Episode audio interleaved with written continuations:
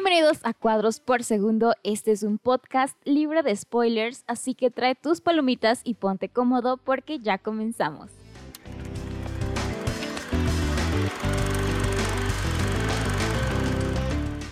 Bienvenidos una vez más a Cuadros por Segundo. Ya saben, este es su podcast en el que hablamos de películas, series y todo lo relacionado con la cultura pop. Yo soy Vianney Chicati y una vez más les recuerdo que en este podcast eh, no somos ni críticos de cine, ni somos expertos de la academia, ni nada de eso. Aquí aprovechamos las películas y las series y todo el entretenimiento pues para echar la plática. Oigan, en el listado del día de hoy vienen algunas de mis películas favoritas. Yo sé, yo sé que les digo esto en cada episodio, pero no les voy a recomendar una película que a mí no me guste. Como habrán notado en el título, el día de hoy vamos a hablar de las películas que para mí han tenido finales más impactantes tal vez o que son como finales que no vas a olvidar con facilidad siento que este conteo va a ser muy personal, muy íntimo, porque sí son como películas que a mí, que a mí me han gustado y que espero que a ustedes también les gusten, son muy buenas. Tienen que verlas, aunque sea una vez en su vida.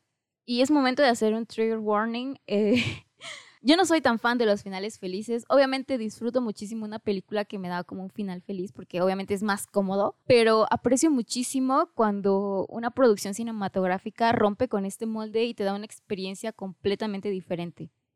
Y es que como espectadores a lo largo de toda la cinta como que nos van guiando para que nosotros más o menos eh, vamos como que intuyendo cómo va la historia, cómo va a quedar el final, qué va a pasar con los personajes, qué van a hacer.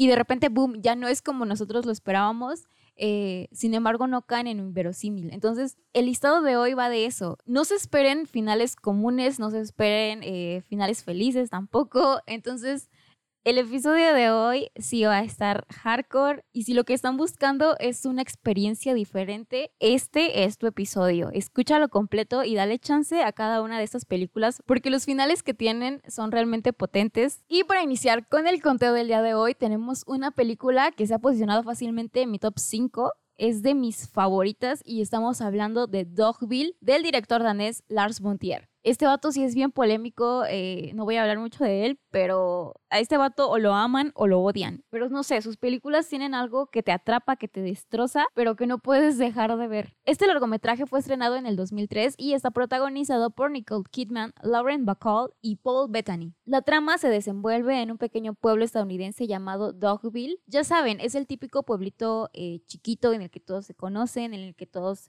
eh, toman las decisiones juntos. Y la rutina de los habitantes de este pueblo se interrumpe con la llegada de Grace, que es interpretada por Nicole Kidman, eh, quien era perseguida por un grupo ahí de matones y debe ocultarse en este pueblito para poder salvar su vida. Y como les decía, en estos pueblitos por lo general la gente es muy unida o se comunica muchísimo, sabe como todo lo que pasa. Entonces ellos convocan a una reunión y es así como hablan de Grace, que si se va a quedar, que qué van a hacer con ella, etcétera. Y al final aceptan eh, protegerla, pero a cambio ella deberá apoyar con algunas tareas. Y Grace es un personaje muy carismático, entonces se va ganando a cada uno de los habitantes. Sin embargo, durante el desarrollo de esta película, las cosas comienzan a tornarse muy, muy turbias. Y ya no diré más porque esto lo tienen que ver con sus propios ojos. Esta es una experiencia que deben sentir ustedes mismos. Lars von Trier causó mucha polémica cuando estrenó esta obra. Criticó muchísimo eh, la normalización de la violencia y el salvajismo que todavía puede llegar a habitar en el ser humano. Neta te hace sentir un montón de cosas. Me recuerda un poco a la trama de El Señor de las Moscas, el libro de William Golding. Pero hasta ahí lo voy a dejar. Ustedes tienen que verla. Eh, algo que debo mencionar y que se van a dar cuenta al principio de esta producción es que todo fue filmado en un solo set eh, de grabación y la escenografía es bastante limitada. Les prometo que la ambientación está tan bien lograda que llega un punto en el que se te olvida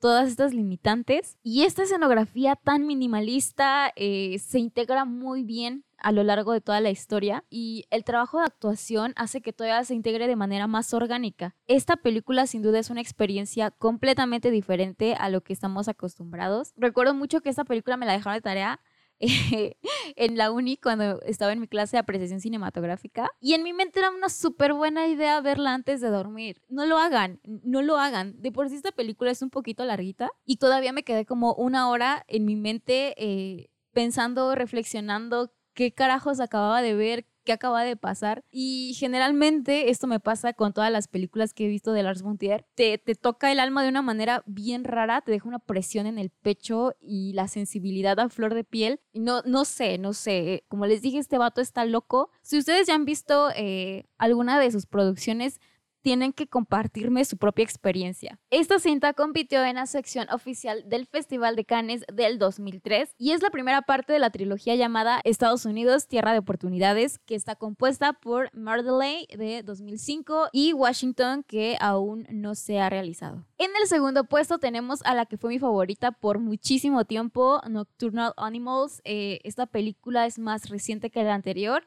fue estrenada en el 2016 y está dirigida por Tom Ford. Y déjenme les cuento sobre este vato. Es diseñador de modas, ya lanzó su propia línea de maquillaje, trabajó con Gucci, trabajó con YSL. Ahorita ya tiene su propia marca, obviamente, y también hace cine. O sea, ¿acaso vuelas? El largometraje está protagonizado por Amy Adams, Jake Gyllenhaal, Aaron Taylor Johnson, Michael Shannon e Isla Fisher. Esta es una adaptación de la novela Tony and Susan de Austin Wright. La trama gira alrededor de Susan, que es interpretada por Amy Adams. Eh, esta actriz hizo un gran trabajo en esta cinta, por cierto. Quien recibe un manuscrito de la más reciente publicación de su ex marido Edward, que es interpretado por el actor Jake Gyllenhaal. Y parte de la novela eh, se basa en la relación que tuvieron en el pasado. Y es así como esta película presenta tres líneas argumentales el presente, que es donde Susan recibe y lee el manuscrito, el pasado, en el que nos muestra a través de recuerdos la historia de esta pareja y lo que les llevó al declive, y finalmente la historia escrita por Edward y que sucede dentro de la novela. Esta narrativa nos ayuda muchísimo porque nos llena de contexto y nos brinda la perspectiva de cada uno de los protagonistas. Y bueno, hasta ahí lo voy a dejar porque el final es de mis cosas favoritas. Este final no es tan dinámico, por ejemplo, como el de Dogville, pero es igual de icónico. Y por si esto no fuera poco, el talento de Tom Ford como diseñador se ve súper reflejado en este trabajo porque es estéticamente limpio y los encuadres eh, tienen un cuidado pero a detalle. El guion, que es buenísimo, va acompañado de una experiencia visual que se agradece muchísimo. Gracias Tom. Recuerdo que cuando salió esta película hubo mucha polémica porque casi no fue tomada en cuenta como en las premiaciones. Eh, aún así recibió tres nominaciones en los Globos de Oro en las categorías de Mejor Director, Mejor Actor reparto y mejor guion. Sin embargo, en los premios Oscar únicamente le dieron una nominación en la categoría de mejor actor de reparto. Todos estaban como en shock porque era una de las mejores películas que nos había dejado el 2016 y tal vez no recibió la visualización que el público esperaba. Sin embargo, pues ya sabemos cómo funcionan ese tipo de premiaciones y bueno, no podemos hacer mucho al respecto, pero si tienen la oportunidad, por favor, véanla. Y para continuar con este conteo, va una que ya todos se saben, es un clásico eh, la típica línea de What's in the box? Y si tú no entendiste esa referencia, entonces tienes que ver Seven. Esta cinta es de suspenso y fue estrenada en 1995, dirigida por David Fisher y el guion estuvo a cargo de Andrew Kevin Walker.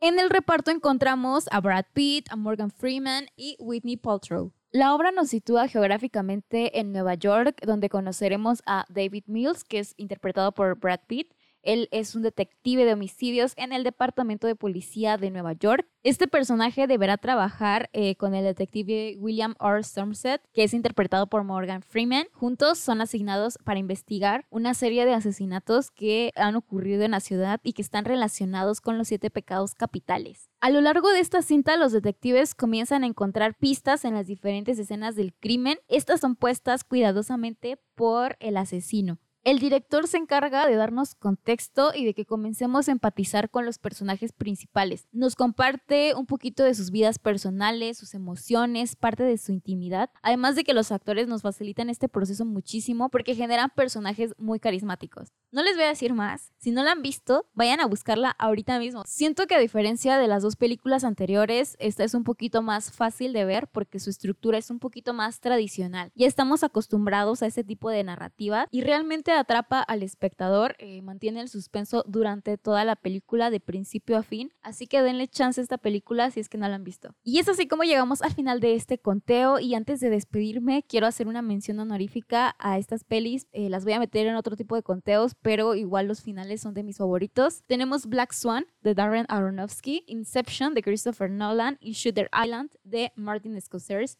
Y sí, yo lo sé, no es una coincidencia que en las últimas dos películas Leonardo DiCaprio sea el protagonista. Perdónenme, tengo un crush muy fuerte con él. Crecí viendo Titanic, no me juzguen. Y desde que tengo uso de razón es mi crush, así que sorry, not sorry. Además, son buenas películas, vayan a verlas. Y no se preocupen, próximamente estaremos hablando más a fondo de estas películas. Y es así como llegamos al final de este episodio. Oigan, si están muy tristes, no les recomiendo ver estas películas. Pero si lo que están buscando es un pretexto para desahogarse rico, para llorar, para sacar lo que tengan ahí en el pecho, no más profundo de su ser, estas películas no los van a defraudar son 100% efectivas. Y si ya las vieron, eh, quiero saber su opinión y quiero que me dejen eh, sus pelis con finales favoritos en mi Instagram o en el de cuadros por segundo. Recuerden que estamos como arroba cuadros por segundo. El por es una X.